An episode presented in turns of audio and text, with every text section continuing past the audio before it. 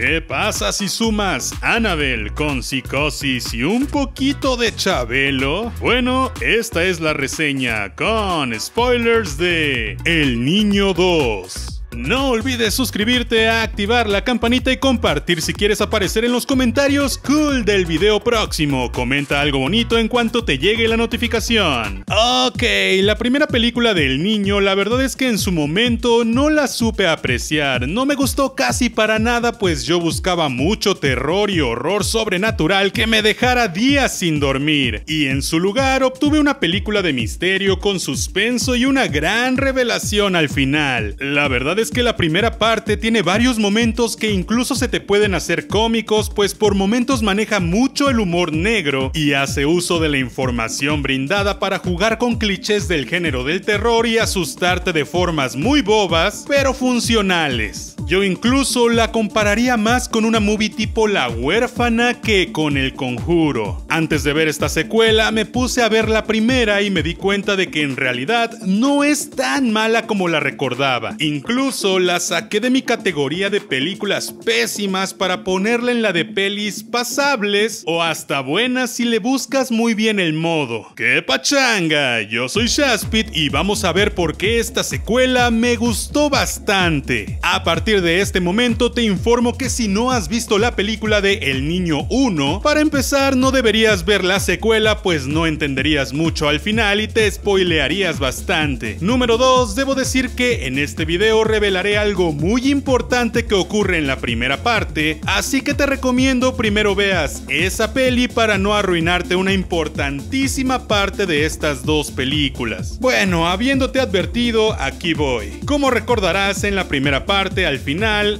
¿Aún no te vas? Ah, bueno, yo te advertí. Al final descubrimos que el muñeco realmente no estaba ni poseído ni la chava estaba tan loca. Greta es contratada por dos ancianos millonarios para cuidar de su hijo en una mansión de una provincia inglesa. Sin embargo, al llegar se topa con que el niño al que debe cuidar es un muñeco de porcelana al que cuidan como si fuera su hijo y estuviera vivo. Le cuentan cuentos, lo acuestan a dormir, le cambian la ropa, le dan de comer, etcétera, etcétera. Brahms era el hijo de esta pareja quien murió cuando era niño en un incendio. Sin embargo, al poco tiempo comenzaron a tratar al muñeco como si fuera su hijo. Por extraño que esto parezca, a los padres parece serles muy importante que la lista de cosas que a Brahms le gustan y que necesita sean cumplidas al pie de la letra, ya que hasta parecen tener miedo al muñeco. Total que los padres se van y dejan a Greta cuidando al muñeco sola en esta enorme mansión. Es así como eventualmente ella descubre que el muñeco se mueve solo, quiere que la lista de cosas sean cumplidas diario y escucha cosas extrañas, por lo que termina creyendo que el muñeco está poseído y asume que por eso lo cuidan tanto. Sin embargo, después de muchas cosas tenemos la gran revelación. Brahms nunca murió. En realidad se convirtió en un adulto de alrededor de 30 años, ultra mega mimado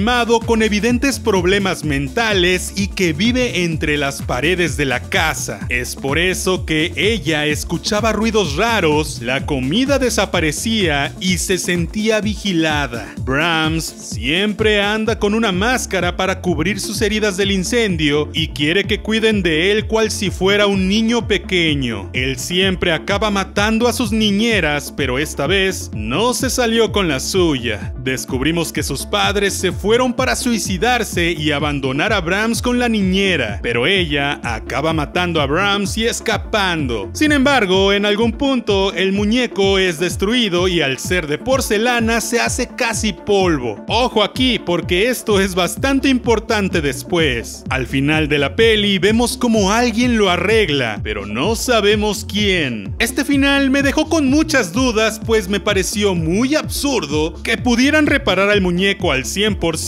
cuando vimos que literalmente se hizo casi polvo. Pero bueno, concediéndole eso, me pareció extraño que alguien lo reparara, pues los únicos personajes en la película o murieron o escaparon, lo cual nos deja con pie a una secuela que no se sabía si llegaría algún día. Es así como por fin en 2020 se estrenaría la secuela que no era esperada por tantos, ya que no fui el único al que la película le pareció un tanto rara. Sin embargo, llegó el...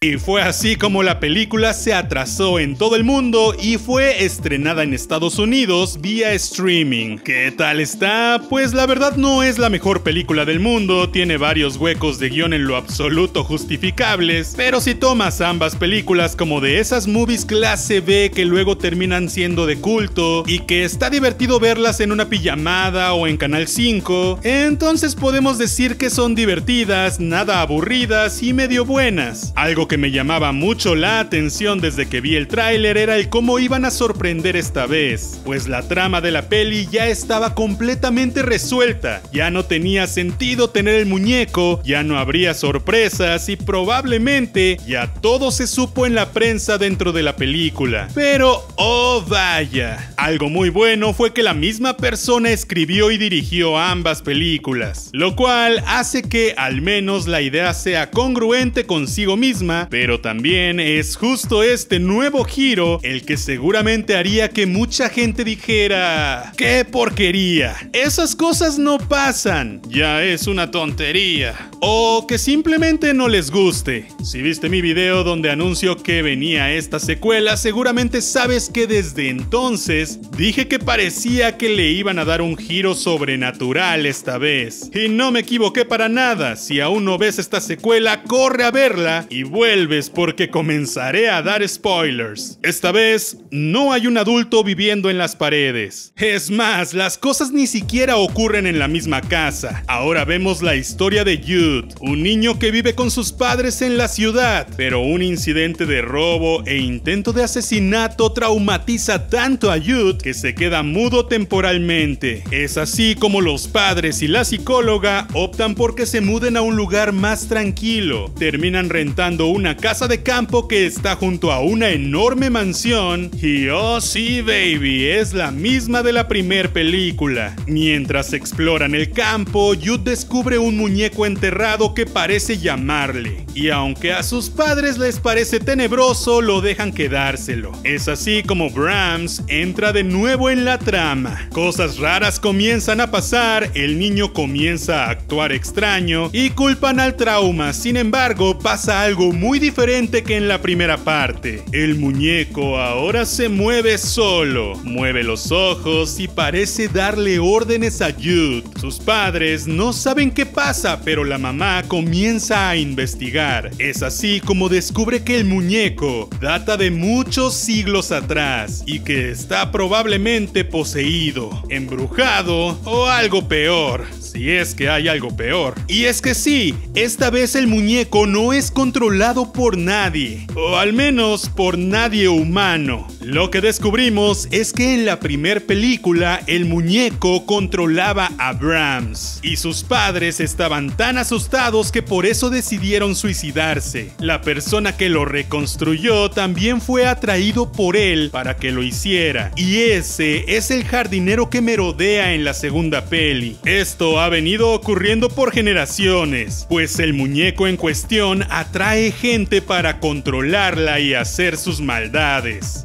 Caso de la primera peli era solo uno de miles, y es que múltiples asesinatos, muertes, incendios y cosas horribles han ocurrido en esa mansión desde hace siglos, y Jude era solo un títere más. Cosas ocurren y después de mucha pelea terminan rompiendo de nuevo el muñeco. Pero esta vez tiene una especie de vida dentro, como si fuera un niño sin piel horrible, el cual acaban quemando y todo vuelve a la normalidad. ¿O no? Esta movie tiene uno de esos finales tipo película de terror ochentera que me encantan, donde parece que ya todo está bien, pero descubrimos que no, y que realmente nada ha cambiado. Al final, descubrimos que lo que fuera que poseía al muñeco ahora está dentro de Jude y al final saca la máscara de Brahms y se la pone para hacernos saber que él está ahí. A ver, sí, Tiene un montón de incongruencias y cosas raras nada justificables y nada perdonables. Pero aplaudo mucho el esfuerzo que hicieron por mover la trama a un terreno sobrenatural, replanteándonos todo lo que ya sabíamos por la primer peli. Y siendo honesto, suena súper certero y creíble mientras ves la movie. No es sino hasta que piensas dos veces que te das cuenta de cosas que tiene muy mal esta película. Por ejemplo, más allá de lo inverosímil de reconstruir un muñeco de porcelana al 100% cuando ya se hizo polvo, como por qué cuando se rompió en la primer peli estaba hueco y ahora había un ser extraño dentro. Es justificable si pensamos que el jardinero le puso algo mientras lo reconstruía, pero la verdad es que no tiene sentido, pues al final de la primera película vemos como cuando lo arma está hueco. Segundo, ¿por qué Jude se pondría la máscara de Brahms que vivía en las paredes? Se supone que según la primera peli, Brahms usaba la máscara para que nadie viera que está quemado, cosa que también es absurda pues si vivía en las paredes nadie lo veía, y pues la máscara obviamente era inútil. Pero aún así, si el demonio viene de siglos atrás, significa que la máscara era del humano, no del demonio, pues el que se quemó fue el niño, no el demonio, pero bueno. Quitando esas cosas, creo que la peli logra mantener un buen suspenso igual que la primera, y aunque ambas tienen un montón de jumpscares sin sentido, creo que funcionan en los momentos adecuados para que te asustes y no te aburras. La implementación de niños haciendo cosas por culpa de una posesión demoníaca me remontó un montón a películas como La Profecía, película que amo y que creo que es un buen referente en el cine de terror. Creo que Brahms, gracias a esta peli, puede ser agregado a muñecos diabólicos icónicos como O Chucky, o la muñeca de vacaciones de terror con Pedrito Fernández. Y es que si eres fan del cine de terror o del cine clase B de terror, puede que disfrutes mucho de ambas pelis. Honestamente, sí me gustaría ver una tercera parte para saber cómo rayos el director puede hacer sobrevivir la película y sus giros locos de trama al final en una nueva movie. Las actuaciones me gustaron, aunque no son las mejores del mundo, sin embargo, a ratos Christopher Convery, quien interpreta a Me daba mucho la onda psicópata necesaria, pero había otros momentos en que brillaba por su mala actuación. La música es suspensosa y me encanta al igual que en la primera película, sin embargo no es nada icónica y dudo que la recuerdes después de ver la movie. Pero bueno, cuéntame si ya la viste, creo que es una buena peli para ver en cuarentena y no olvides que si te gustó el video puedes suscribirte, es gratis y activa la campanita. Comparte este video, déjame un like y comenta mucho mucho. Yo soy Shaspid y nos vemos la próxima vez. See.